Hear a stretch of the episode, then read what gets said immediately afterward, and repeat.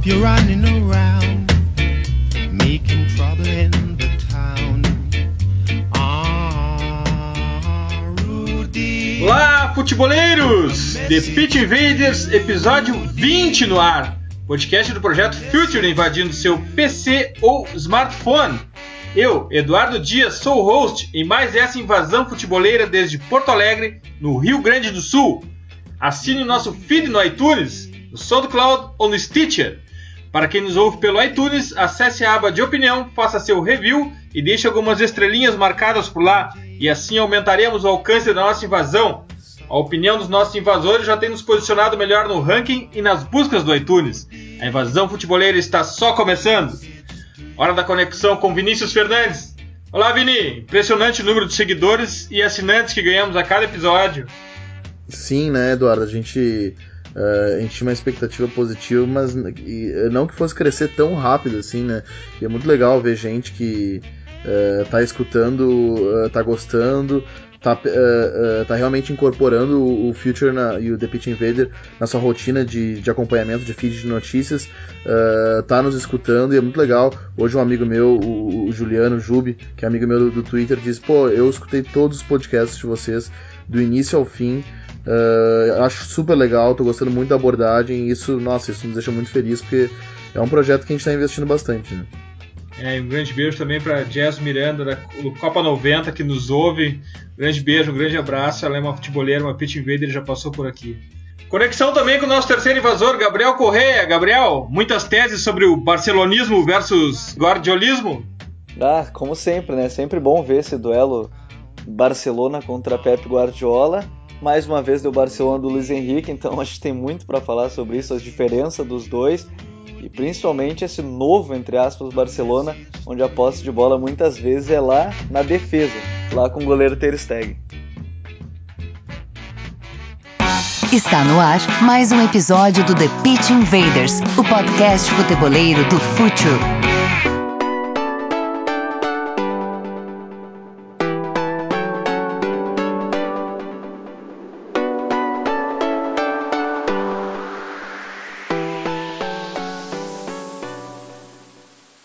Por conta dessas teses que o Gabriel citou que a gente hoje vai direto para o Highlights, para a gente ocupar todo o nosso tempo com essa rodada da Champions que atropelou ah, tudo que a gente tinha pensado em falar sobre a rodada do final de semana e nos tomou toda a pauta do, do episódio 20 do The Pitch Invaders. Então a gente vai direto para o Highlights.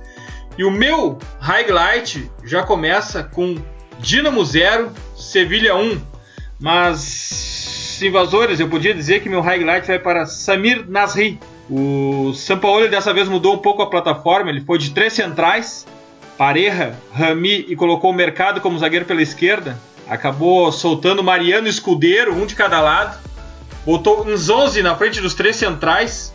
É importante deixar claro aqui que essa primeira linha de centrais estava uns 40 metros da linha de fundo, muito alta e o Franco Mudo Vasquez e Nasri como interiores, conectando com Vieto e Vitolo lá na frente. Mariano e Escudeiro jogaram livres por dois terços do campo. O Dinamo ficou muito acuado, muito, muito acuado, muito conservador. E eles acabaram causando muitos danos no jogo. O Dinamo que até montou um 3-5-2 que parecia um 5-3-2, absolutamente sem nenhum interesse no ataque, facilitou as coisas para o Sevilha. Por um lado, Mariano desbravou o caminho com o talento e a ajuda do, da covardia do Dinamo jogando em casa, e do outro, Vitor ajudou o escudeiro. Mas, como eu falei antes, o dono do jogo foi Nasri, que já havíamos tratado aqui no Pitch Invaders, Vini e Gabriel, que podia ser um acerto ele ter ido para o Sevilha. E nesse jogo, principalmente, apesar da pouca velocidade do Sevilha, o Sevilha não foi um time rápido e intenso, Uh, mas foi dono do jogo. Nasri tocou 183 vezes na bola, deu incríveis 158 passes certos, Gabriel, 92% de acerto, um número, essa tu vai te apavorar, um número superado apenas por Xavi na história da Champions League. 158 passes certos, 92% de acerto. E além de tudo, Nasri fez o winner da partida.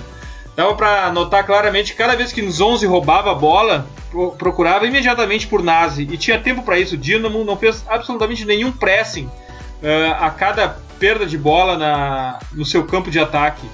Nasri passeou, triangulou com o Escudeiro com o Vitolo, ajudou Mariano na direita e com Mudo Vasquez acabaram ditando o ritmo de jogo. Além de tudo isso, ainda teve tempo de pisar na área e fazer o gol. E nada Nasri pareceu aquele flop de quatro temporadas no City, meio que entregues ao comodismo e à mediocridade. Acho que esse podcast foi o único lugar onde se avaliou a chegada dele ao Sevilha com um certo otimismo. Eu só lia suspeitas e todas suspeitas muito justas, por sinal. Aqui a gente ainda tentou dar uma, um, um lado de otimismo ao Nasri e ao Sampaulismo, uh, mas fa o fato é que ele tem surpreendido a todos. Ele assumiu a responsabilidade, que não era nem um pouco pequena, afinal de contas ele tinha que apagar a negra da mente dos sevilhistas. E ao contrário do, do que eu tenho lido de maneira geral, eu discordo um pouco que o velho Nasri esteja ressurgindo. Eu acho que não. Acho que esse Nasri ainda não, não conhecíamos, ele é um novo Nasri, muito efetivo e participativo, é o catalisador do sampaulismo e exatamente como a torcida civilista exige, distribui, cria, cadencia e finaliza. Nazi é um 10 para qualquer cenário, como foi nesse nada amistoso ambiente chuvoso em Zagreb. Uh, lembra, Vini, nós demos um lado otimista para Nazi no Sevilha. Não, eu, eu, acho que eu acho que bem otimista e, e o nosso otimismo ele Uh, talvez ele fosse menos com, com relação à performance recente do, do Nasri, porque a performance recente justificava a desconfiança com relação a ele, mas mais a, a nossa confiança estava mais atribuída e atrelada ao potencial do treinador Sampaoli e da qualidade que a gente sabe que ele tem. E, e o que me surpreendeu um pouco nem é tanto a boa atuação dele, mas esse Nasri mais carteador, mais controlador, mais participativo e menos um, um, um, um ponta agudo.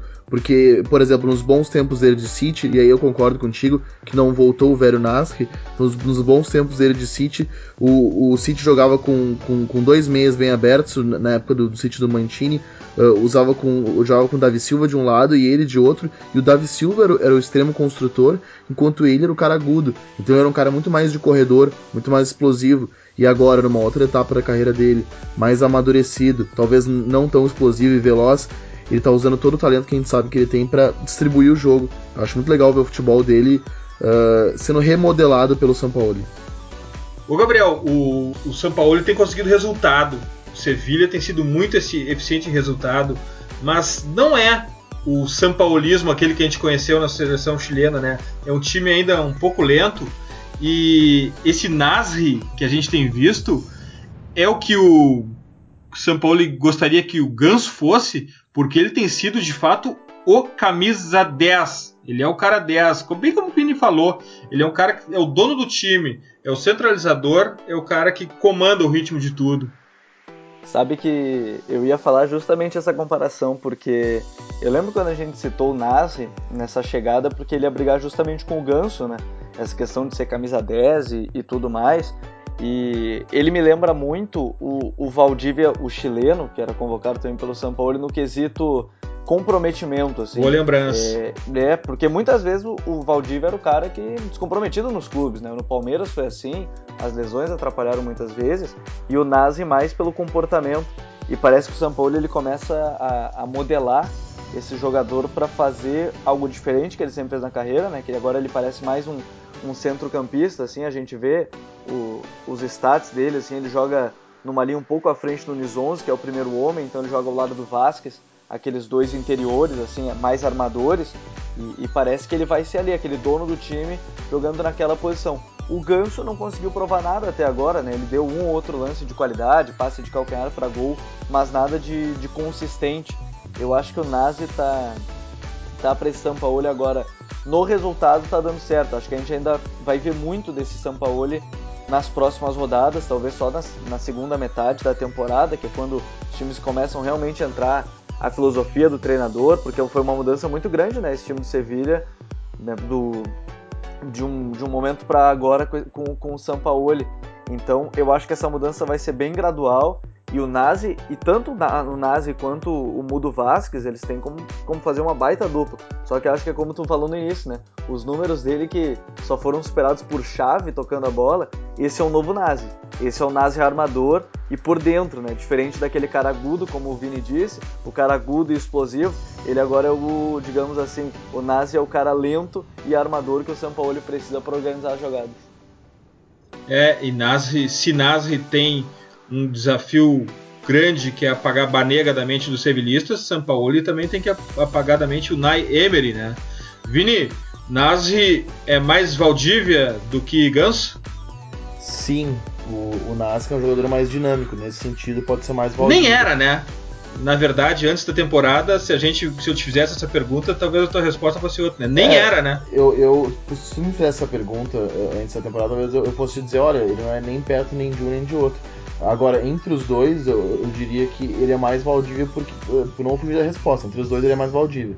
Eh, porque ele, ele, ele, é mais dinâmico. O Ganso é um cara mais estático. Que até me chamou a atenção a contação dele, porque os times do São Paulo são muito intensos. E se dizer, ah, mas ele, ele fez o Valdívia render.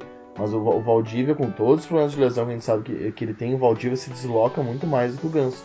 Ganso é um, um, jogador com menos deslocamento. E até por isso a gente acreditava que o, que o, Valdi, que o, que o Ganso fosse jogar como um volante, como já entrou uh, nesse Sevilla de São Paulo. Eu imagino mais o, o Ganso como um, um trequartista do que como um regista, né? como, como um armador sim, com ponta de lança. Sim. É, e a ideia é que quando ele partiu daqui, imaginava-se que ele seria um regista, né? Eu queria deixar, eu queria também, eu queria também chamar atenção para Mariano, viu? Ele jogou, o São Paulo jogou ele lá para frente, deixou ele liberado de, de, de, qualquer responsabilidade defensiva e, vamos ser sinceros, o Dinamo não deu trabalho, mas ele jogou muito Mariano, muito contundente, muito forte, deu assistência e fez um, um, um, corredor direito perfeito nessa partida, né, Vini? Mariano também está deixando sua marca no Sevilha. Sim, uh, uh, e, e, o Mariano que é uma, uma contação, uh, na verdade é um jogador que talvez a gente não fosse esperar tanto destaque na Europa, é aquele cara que não saiu como uma jovem promessa, ele esteve no clube antes, ele esteve no Bordeaux, né? Então ele não foi direto para o Sevilha, ele não foi contratado com muita badalação pelo Sevilha, chegou e apresentou um futebol com muita regularidade, ele foi muito importante na conquista da Liga Europa no passado, ele fez um grande jogo contra o Liverpool na final. E ele é um bom jogador, ele é muito regular, ele é muito ofensivo também. E eu, eu sempre digo, dois laterais direitos que ninguém dava muito quando saíram do Brasil, e, e são caras muito importantes na Europa. Uh, eu, eu, cito sempre o, o Mariano, o Sevilha, e, e, e, o Bruno Pérez, que, que saiu do, do, do Santos, foi pro Torino, no Torino jogou muito bem, hoje o lateral direito da Roma. Uh, enfim, são, são jogadores que não se dava muito valor para eles aqui e lá fora eles ganharam peso. Verdade. Gabriel, teu highlight da semana? O meu ficou por conta de Barcelona e Manchester City, né? Não, não podia deixar de ver o barcelonismo contra o guardiolismo, né? Que é sempre interessante ver na temporada retrasada. Foi bacana de ver Barcelona e Bayern de Munique do Guardiola e ver o show do Messi lá no Camp Nou, na, na vitória por 2 a 0 quando ele fez o gol antológico contra o, o Boateng, que ficou marcado mais pela queda do Boateng no, no drible depois a, a cobertura sobre o Neuer do que outros tantos gols que ele já fez e que foram até mais bonitos, mas por todo o efeito de semifinal e de, de ser contra o Guardiola. Agora, o mais interessante desse jogo, além da briga pela posse, que foi bem equilibrada, eu estava olhando e foi 52% a 48%, nada muito disparado, mas o Barcelona mais uma vez teve mais posse, até porque depois teve um homem a mais, é que o Barcelona do Luiz Henrique e do trio MSN, principalmente acho que pelo trio MSN, é um time que tem a posse de bola, mas muito mais com seus defensores. A gente olha na importância dos atletas em campo, o Piquet mesmo não jogando todo o tempo, o Mascherano, um Tite e o Mathieu tocaram mais na bola que o Iniesta. Isso se fosse no tempo do Guardiola seria algo surreal. O zagueiro tocar mais do que o meio-campista para armação de jogada. E, e o, Barce o, Manchester City pressionou muito né, o time do, do Barcelona no seu campo. O Gundogan e o Silva pressionavam os zagueiros e, e, o, o De Bruyne ia para frente. Então foi uma pressão muito grande né, de se ver. Só que o que eu achei mais interessante é que após... e, o City, e o City teve a chance, né, Gabriel? O City Sim. teve a chance, né? Principalmente quando o Piquet teve naquela questão do, do Fickle sai do jogo. O Gundogan teve uma baita chance, né? Que o, que o Ter Stegen foi muito bem na partida. Foi algo tão interessante que ele tocando a bola é mais importante ainda, né? Ele é o cara que sabe tocar com qualidade, vai tomar gols por erros assim, tenho certeza que vai, porque é natural de um goleiro que joga assim, com, com os pés. Só que achei interessante, acho que o meu destaque é, é mais pela posse do Barcelona que consegue, eu não sei se eu vou conseguir me, me explicar bem, mas o time consegue contra-atacar mesmo quando tá com a bola. Porque domina lá atrás, toca com o Ter Stegen, abriu pro Mascherano de lateral direito, toca pro Piquet, o outro time sobe todo e quando de repente o time do Barcelona tá lá na frente contra o MSN. Eu acho que isso é o mais interessante desse time, um contra-ataque, digamos, mesmo com a posse de bola. O Vini, por que Cunagüero no banco? Pois Consegue é, explicar é, isso? é, E De Bruyne como mais adiantado, não é tirar o De Bruyne, o talento do De Bruyne de uma zona onde ele se sente melhor, que é De Bruyne que foi o melhor contra o cara que fazia os melhores contra-ataques da Bundesliga. É, tu não acha que ele ficou fora de lugar? É, eu, eu, eu, eu até, eu, até eu prefiro ele mais atrás, mas até acho que não jogou mal na frente. E, e a intenção do Guardiola, tentando uh, ler o, o pensamento dele, ele que é um cara muito inventivo, assim, né? Uh, o, o, que eu, o que eu acho que ele tentou, a proposta dele era de reter a bola no, no ataque. Era, era reter a bola no ataque e, e através disso, através da retenção de, de, uh, da bola no campo ofensivo, arrefecer o, o, o Barcelona do Luiz Henrique. Tirar a bola do meio de campo, né? Do, uh, mas ele não, ele não teve sucesso. Porque é, é muito difícil reter a bola uh, contra um time contra o uh, como o Barcelona. E, e, o que eu acho que o Agüero poderia dar é profundidade. E, ele perdeu a profundidade. E, e o que eu acho que foi um grande erro dele é que me parece que a melhor maneira de enfrentar o Barcelona, e é muito difícil dizer isso pro Guardiola, é, é contrapor o Barcelona. É, o, o, o, Barcelona é um time que é, é, diferente o Barcelona do Guardiola, do Barcelona do Luiz Henrique, é, mas todos têm uma natureza muito ofensiva. E esse Barcelona do Luiz Henrique ele tem uma natureza aguda, uh, mais do que uma natureza controladora. Do, da, daquele, uh, daquele Barcelona do Guardiola, que era um time que se, se movimentava muito. Esse do Luiz Henrique é muito mais estático. Só que os jogadores, o, o trio de, uh, de ataque, ele, ele é muito mais agudo, joga muito mais espetado. Ele, ele, ele se movimenta muito menos. Então a, a, melhor maneira de enfrentar um time assim é, contra, é contra-atacando, e às vezes até chamando ele pro seu campo. E o, e o, Manchester City não sequer deu esse espaço, porque não era a proposta do Manchester City. Era realmente fazer uma marcação muito ofensiva, muito pressionada, e por isso ele, ele botou pelo lado dois jogadores que, que, conseguem fazer esse tipo de pressão. O Sterling, por exemplo, que é um, é um, é um cara que faz o, o, vai e volta assim, com, com muita resistência física. E o Nolito também, o mesmo. Então ele optou por esse tipo de jogador. E, e acho que ele acabou uh, aí facilitando o jogo do Barcelona, que teve muito espaço para jogar, sobretudo o Messi. Uh, uma coisa a gente tem que se considerar, de qualquer forma, em um time joga Lionel Messi, no outro time joga Nolito. Não quero menosprezar Nolito de forma alguma, eu quero só mostrar um comparativo da diferença técnica entre jogadores que precisam exercer um, um, um protagonismo no time para que eles funcionem. Uh, outro item que a gente não pode deixar passar é a cultura barcelonista está impregnada, inclusive nas arquibancadas do Camp Nou e vem desde La Masia e o City tem um guardiolismo de dois ou três meses apenas. Então, assim, é uma diferença, são itens que a gente não pode de forma alguma desprezar na análise que a gente está fazendo, né, Gabriel? O City tem uma forma de jogar recente. O Barcelona tem uma cultura de jogar impregnada desde Cruyff. É, yeah. E, e disso que o Vini falou, de dar espaço para o trio da frente, quem não lembra do, do Barcelona e Bayern, ele no início da partida, nos primeiros 15 minutos, ele arriscou três zagueiros, né? Ele deixou no mano a mano Neymar contra o Felipe Lan, o Soares contra o Boateng, se eu não me engano, e o Messi contra o, Rafa, o Rafinha. Então ele, ele queria pressionar, ele, ele sempre fala né, que não vai abdicar do seu jeito de jogar, só que é bem isso, são, são situações muito diferentes, ele não está no Barcelona. Eu acho que contrapor o Barcelona sempre vai ser mais. É, não é que vai ser mais efetivo, mas é que tem mais chances, eu acho que de dar certo. E outro, outra atuação, acho que não de destaque, grande destaque, mas que vale ressaltar, e, e dentro dessa cultura de jogo, é que o Busquets voltou a jogar bem.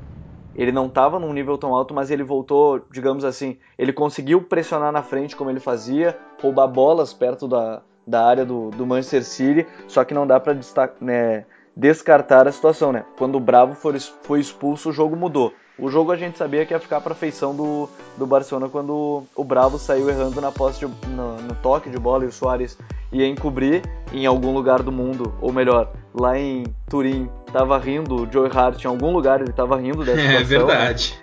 E, e justamente por isso, acho que o Busquets foi uma peça fundamental, mas não dá pra descartar o fato do City ter jogado com 10 depois, quase a segunda etapa. E bem como o, o Eduardo disse, né? Uma equipe tinha Nolito, sem desmerecer o Nolito, mas é que a outra tinha Lionel Messi, né? Então é, falhar, ou pelo menos qualquer erro contra o Nolito, o Nolito tem chance de errar. Mas dificilmente um erro na frente do Messi ele vai errar, né? Foi o caso do Fernandinho no primeiro gol que escorregou e no terceiro gol também. De qualquer erro o Messi não vai perdoar. É, de qualquer forma, é, o trio MSN, MSN é fantástico porque, poxa, eles enfrentaram Zabaleta, Stones, Otamendi e Kolarov, né? E é uma, é, é uma linha de quatro de respeito.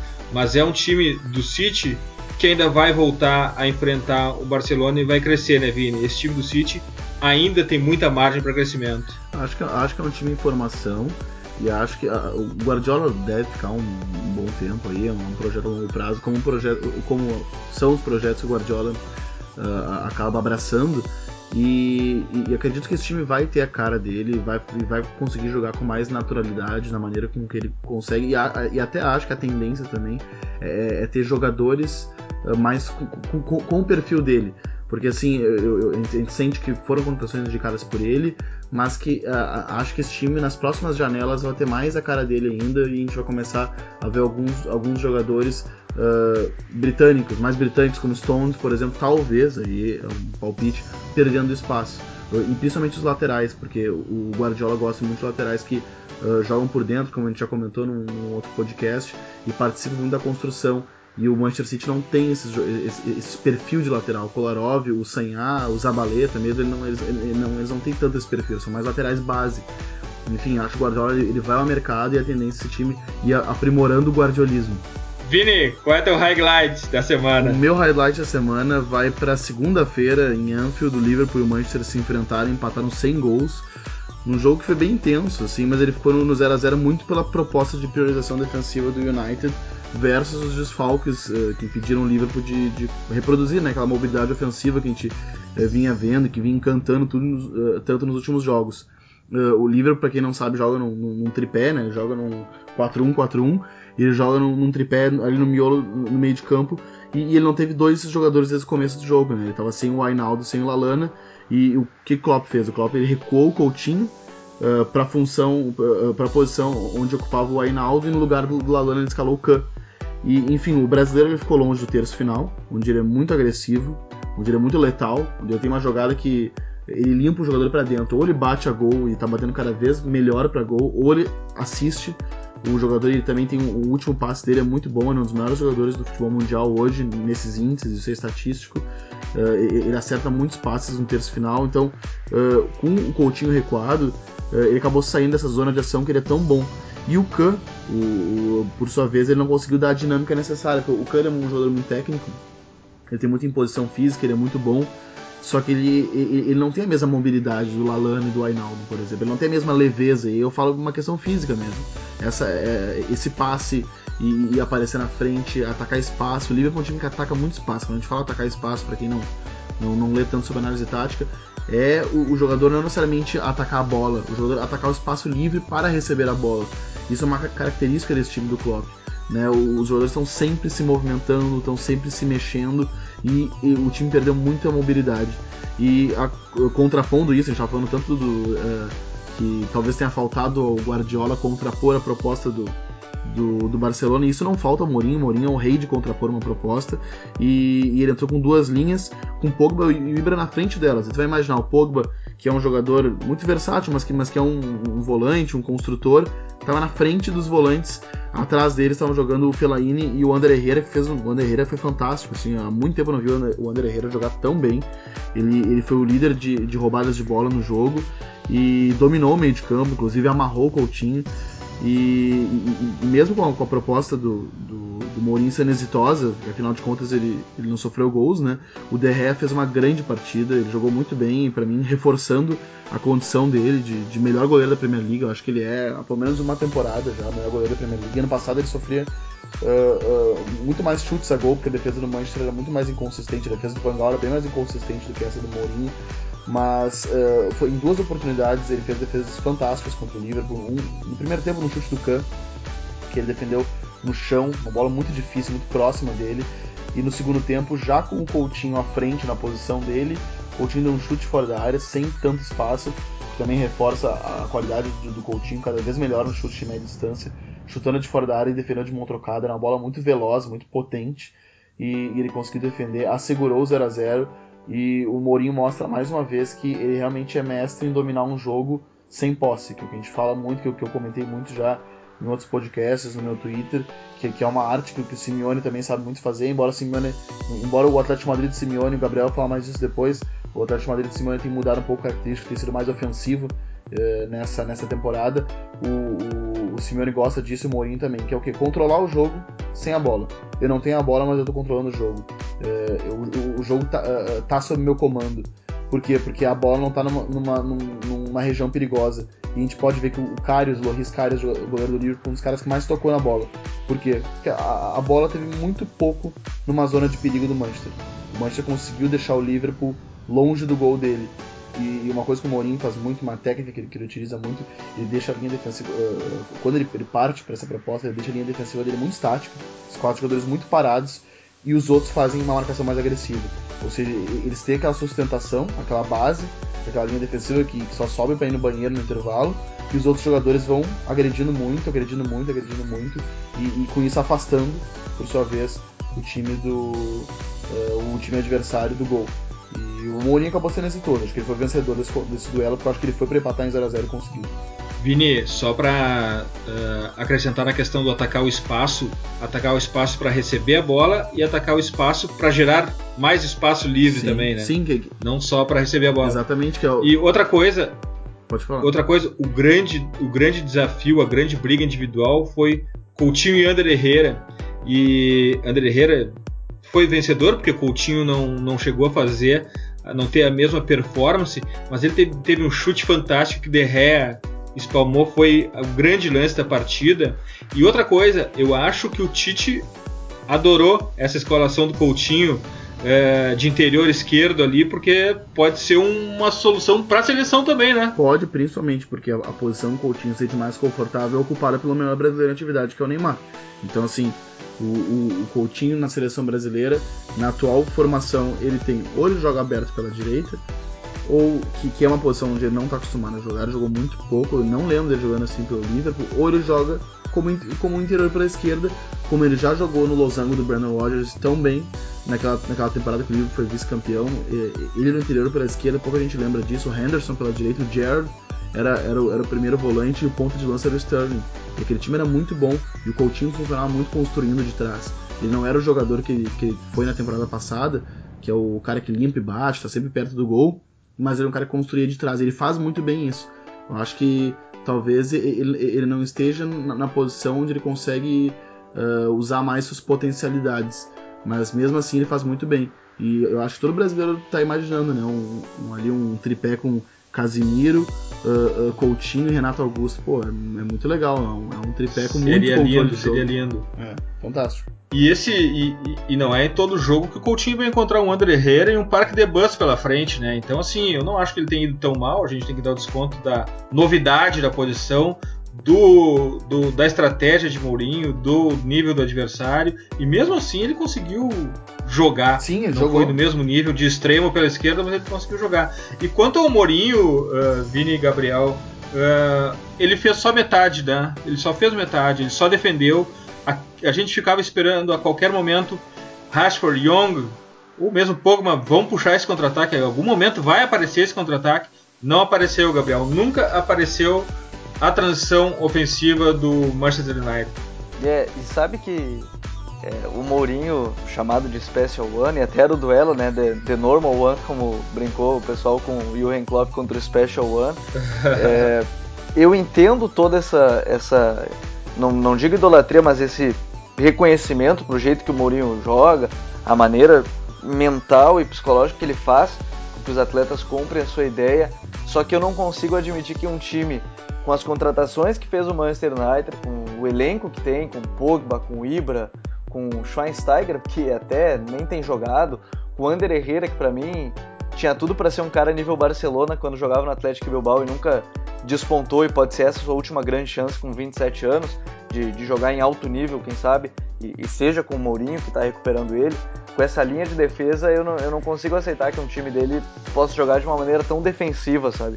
É, tá certo que o, o time do Liverpool é muito mais ofensivo, é um time de toque de bola e era bacana de ver jogar, mas eu acho que o Mourinho ele ainda está pecando muito nisso nesse, nesse Manchester United. Tu vê o jogo do United sabendo que vai ser feio, digamos assim, plasticamente, mesmo que ganhe por 1 a 0 que faça os três pontos, eu acho que ele tem material humano para fazer mais. E a gente sabe que. A gente, quem não lembra do, do Real Madrid que tinha Kaká, Cristiano Ronaldo, Ozio, e mesmo assim, às vezes dois ficavam no banco para jogar só o Cristiano Ronaldo, aí jogava o Cristiano Ronaldo e o Benzema. Eu acho que ele peca muito nesse sentido com, com o elenco que tem. Mas é o jeito de jogar dele. Eu acho que dentro da proposta, como o Vini disse, ele saiu vencedor. A proposta de estacionar o ônibus e botar um Pogba e o Ibra lá na frente para para tentar decidir o jogo em uma bola, eu acho que ele, ele, ele acerta nessa proposta. Mas eu acho que falta muito ainda esse time do Mourinho. Eu acho que pelas peças que ele tem, diferente do Bangal, ele tem peças muito importantes. Ele tem o Pogba. Pô, o Pogba é o jogador mais caro da história do futebol. Ele, e, e, não tem rendido tanto porque acho que está um pouco fora de posição, não consegue jogar tanto com esse doble pivô, né? Ele do lado de mais um volante. Então, eu acho que tem muitas mudanças. Ele não, não é tanto esse armador que fica atrás do centroavante. Eu acho que o Mourinho tem muito para mudar, mas eu acho que ele não vai mudar, porque é o jeito Mourinho de ser ganhar esse jogo por 1 a 0, ganhar feio entre aspas, porque até é uma, é uma questão de gosto, né? O jeito de jogar, Simeone, Mourinho, Guardiola e o Ren Klopp, eu acho que são jeitos e aí cada um tem tem sua preferência, mas eu acho que pelo que elenco que tem, eu sinto muito. Eu acho que falta muito esse pro United encaixar. Não encaixou ainda já se vão lá oito rodadas, Liga Europa e por aí vai. Eu ainda espero bastante desse time do Mourinho. E eu, eu, eu acho que fica um pouco assim do. Uh, de bom pro Liverpool. É, é, o reconhecimento, na verdade, né? Porque o que o Mourinho fez é um reconhecimento da, da, qualidade do Liverpool. De certa forma, ele, ele temeu e respeitou o, o Liverpool como adversário e há quanto tempo isso não acontecia, né? O, há quanto tempo os adversários não vinham jogar no Anfield Road, realmente se protegiam porque sabiam que o time do Liverpool era muito bom. Então, é, esse, esse é o ponto positivo. E outro é o primeiro clean sheet. O primeiro clean sheet do Liverpool, primeira vez que ele consegue terminar um, um, um, uma, uma, partida sem sofrer um gol. Então, ele, ele, o Liverpool tem um problema crônico defensivo já umas três temporadas. Dessa vez ele, ele conseguiu não sofrer gol e a gente sabe também por quê. Muito porque não foi agredido praticamente.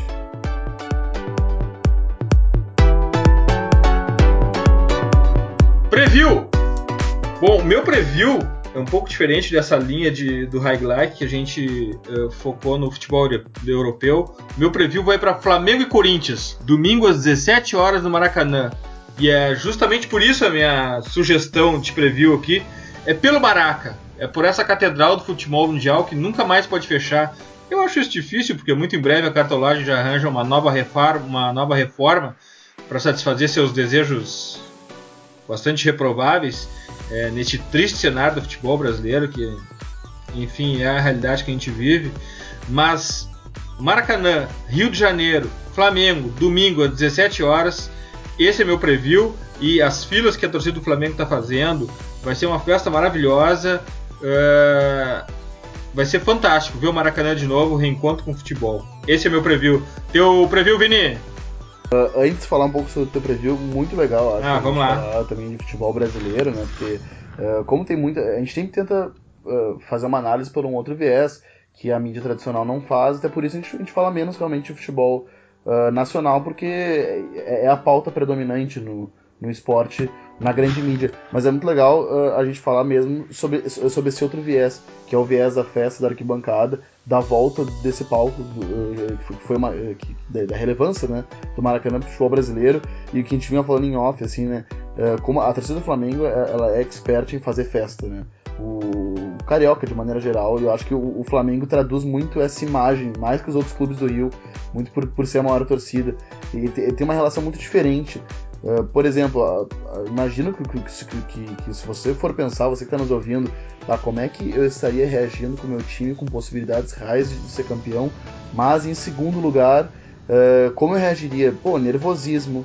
tensão, desconfiança, que é uma reação natural da ansiedade né, humana. Mas a torcida do Flamengo parece que ela não, ela não, sente nervosismo, nem ansiedade, nem ela titubeia em nenhum momento. É cheirinho de hepta, é felicidade. É zoeira pura. É zoeira, é alegria, enfim. É uma outra relação com o futebol, que é uma relação muito carioca, muito própria, que agora tá de volta, porque acho que essa relação nunca é completa sem o Maracanã. Mas. Em... E tu sabe, Vini, e tu sabe, Vini, que um grande, um grande lance do Flamengo também, até pelo Rio de Janeiro, pela cultura carioca, por seu tambor do Brasil, é, os jogadores do nível que for, quando chegam no Flamengo, eles, eles, eles ao vestirem o manto rubro-negro, eles parece que estão vestindo uh, autoestima. Eles se vestem de autoestima, né? E cresce. o jogador, da onde for, do nível que for, quando ele chega no Flamengo, ele cresce. Muitas vezes esse crescimento não, não se mantém no tempo, mas é um time que vai jogar onde for, tem uma torcida forte por trás e tem muita autoestima. Né? Não é por falta de autoestima e confiança que o Flamengo deixa de não, ganhar as partidas não, e os campeonatos. Não, uh, não é por falta. Às vezes até por excesso ele deixa de ganhar, né? Porque a gente vê muitas vezes aquele excesso de oba-oba num, num, jogo, de repente, numa, numa decisão que de repente tá, tá ali exigindo mais seriedade. Isso aconteceu algumas vezes com o Flamengo, com outros times, principalmente do Rio. Uh, mas enfim, é um time que realmente uh, emana muita confiança e, e, é, e, é, e, é, um clube verdadeiramente nacional, né? Eu que agora estive em São Paulo, assisti um jogo do Flamengo no Pacaembu, tinham acho que quase 35 mil pessoas, acho que era 30 e alguma coisinha, uh, Flamengo e Figueirense, muita gente, era um, era um sábado, era um domingo de manhã, uh, e a torcida do Flamengo foi em peso, porque tem muito nordestino em São Paulo, e, e se percebia o estádio predominantemente nordestino no, no seu sotaque, Uh, e, e, e, é impressionante como o Flamengo é um clube de, de, fato nacional, tem torcida em todos os cantos do Brasil. E, e é muito legal ver o, Maracanã de volta, principalmente para a torcida do Flamengo carioca, né? Porque no fim o, o, Flamengo fez, acho que muito acertadamente com a sua direção nesse período, o, nesse período sem o Maracanã, ele fez um período nômade, né? Uh, bem, bem itinerante. Então ele ficou dando banda pelo Brasil e lotando estádios, lotando arenas. Eu acho que isso é o correto mesmo, porque ele foi realmente fidelizando novos torcedores. E conseguiu fazer isso em São Paulo, ele consegue fazer isso no Norte. Eu sempre digo, o Flamengo é o único time que ele, não que ele pode disputar um título não tendo o seu estádio uh, a, a, seu serviço, enfim. Mas, uh, encerrando uh, Flamengo, dando uma pausa em Flamengo em Brasil, o meu preview vai na Inglaterra, assim como o meu highlight. Eu preview é Chelsea e Manchester United, que se enfrentam a uma da tarde do domingo no Stamford Bridge, a ESPN transmite o jogo.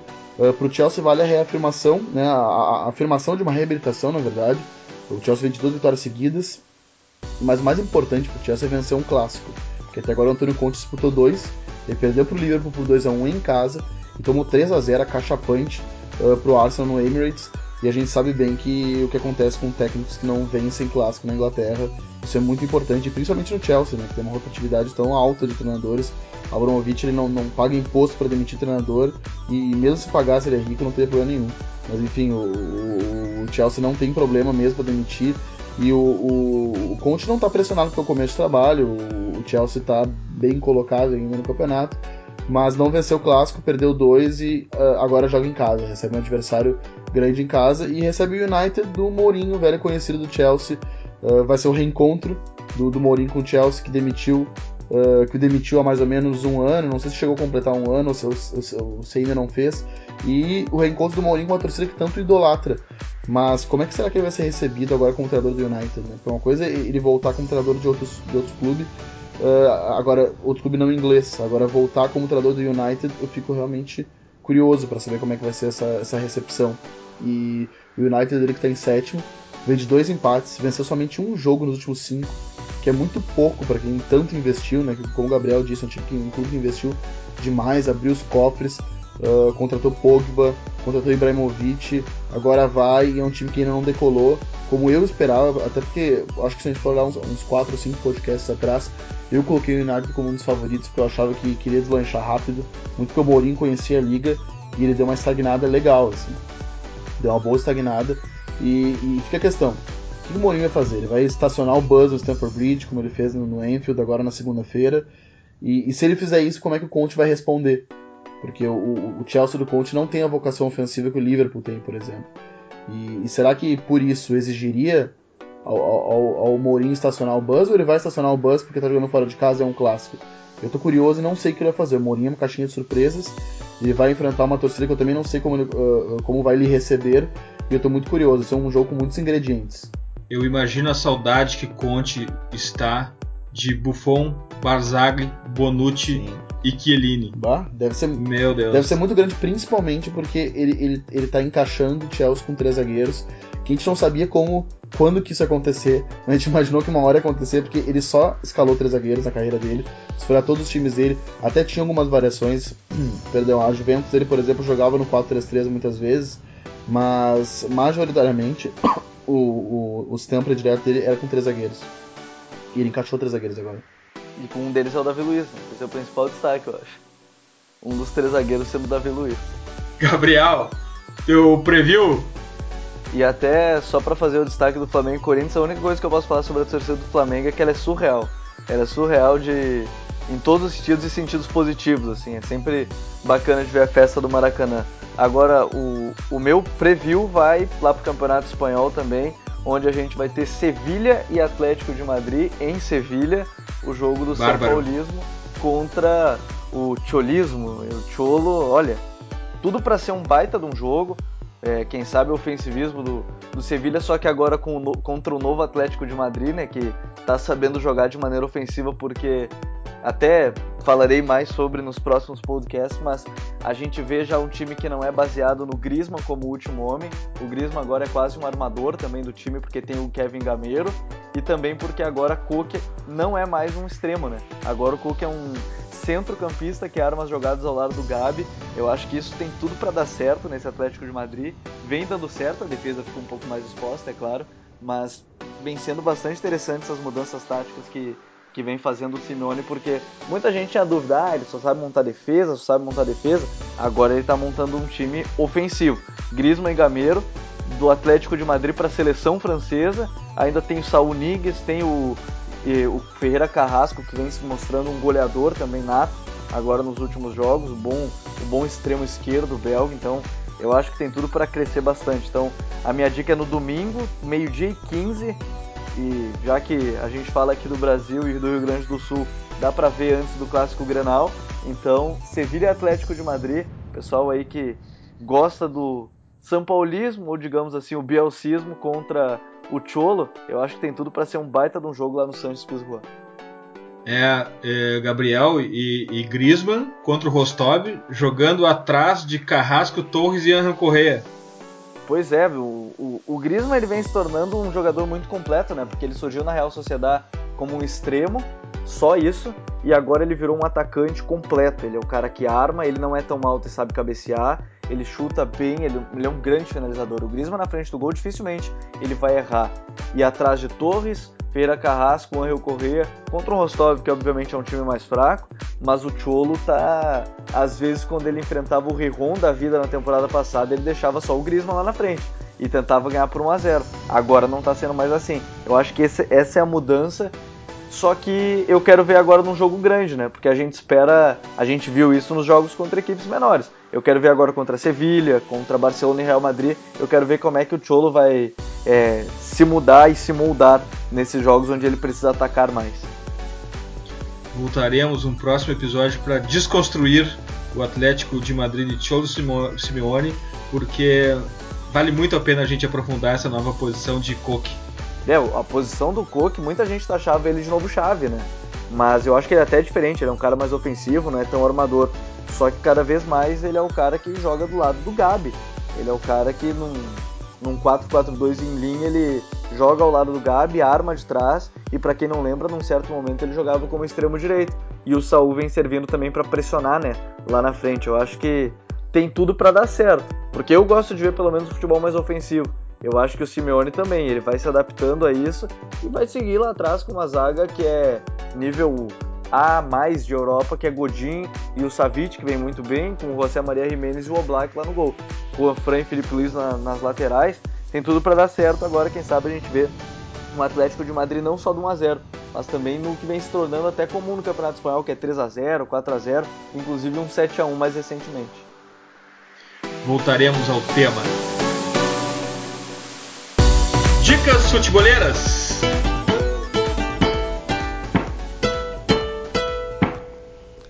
Arrepia zagueiro. Zagueiro. A minha dica da semana é um livro.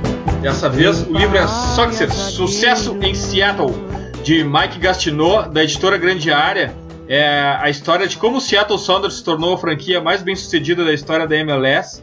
Ah, o livro é uma delícia, ele parte do zero e desvenda passo a passo como a paixão do futebol tomou conta de um local improvável né, para o Soxer e desvenda todo o trabalho de marketing feito por trás, toda a questão esportiva. É um livro muito fácil, muito tranquilo. Soxer Sucesso em Seattle, essa é a minha dica futeboleira da semana. Vini, qual a tua dica? A minha dica futeboleira é o, o, o www.442.com performance, que é um, braço de performance do, do, da 442, que é uma revista, é, uma revista inglesa de futebol, e, e, é muito bacana, porque é assim, é método e ciência pura. O Twitter deles é FFTperformance, e, e é muito bacana porque ali tem desde metodologia de treino de futebol até uh, uma matéria sobre nutrição, por exemplo. É tudo sobre uh, ciência de futebol de alto rendimento. É muito legal ver como é que as coisas acontecem. E, e ele fala uh, coisas por trás, assim. Até a gente está comentando agora em off uh, de como é que é a dieta dos jogadores uh, da Premier League, sabe? São, são informações muito, muito bacanas, assim, principalmente para quem é obcecado por esses fatores que não são tão apresentados, enfim, tão secados pela grande mídia, mas eles são tão importantes para o resultado final né, do, do jogo que a gente vê. É verdade, eles também têm um perfil no Facebook é muito interessante. Quem gosta de futebol, quem gosta do background, principalmente da área técnica, sugiro muito também. Graças, Vini! Valeu, Eduardo. Valeu, Gabriel. Até a próxima. Gabriel, tua dica futeboleira? A minha dica é também da 442 e principalmente porque o guardiolismo é uma coisa que me fascina assim muito, principalmente desde o Barcelona lá de Xavi, Iniesta e Lionel Messi. Então a 442 publicou um artigo, é, como eles colocaram no, no seu Twitter, texto longo para se ler, e é verdade, é um texto muito longo, um artigo muito bacana, sobre 16 alerta, pontos. Alerta de textão. É, alerta de tensão. Precisamos conversar sobre Guardiola. Eu acho que é isso que a 442 está querendo. São 16 pontos de como o Guardiola monta o seu trabalho. Desde a metodologia, da forma como trata jogadores, da staff dele, de tudo. São 16 pontos e uma análise muito profunda e agora nessa fase do Manchester City. Então, para quem gosta do guardiolismo, a gente vai colocar nas nossas redes sociais o link direitinho da 442 mas é muito bacana, é bem esmiuçado, é, é quase que, digamos assim, uma base para se entender o Guardiola, e aí o cara pode completar, né? Lendo o Guardiola Confidencial, lendo mais outros artigos sobre o próprio Barcelona, sobre o Guardiola, mas então esse artigo de 16 pontos sobre o trabalho e os métodos do Guardiola lá na 442 é a minha dica dessa semana. Gabriel, graças! Valeu, Eduardo, valeu, Vini, e até o próximo Pitch Invaders. E não esqueçam, The Pitch Invaders, o podcast do Projeto Future, está no iTunes, no Stitcher e na SoundCloud. Assine nosso feed. Lembrando que todas as trilhas que rolam aqui no The Pitch Invaders estão na nossa playlist hashtag We Love Football, do Future FC no Spotify. Deem também uma olhada na melhor galeria de futebol culture do Instagram, perfil Future FC. E siga-nos no Facebook, Instagram, Spotify e Twitter, arroba FutureFC. Abraço e até a próxima invasão de Pitch Invaders! Zagueiro tem que ser malandro. Quando tiver perigo com a bola no chão, pensa rápido e rasteiro. Ou sai jogando ou joga bola. Você ouviu The Pitch Invaders. Siga nossos perfis. Visite www.future.com.br. We love football.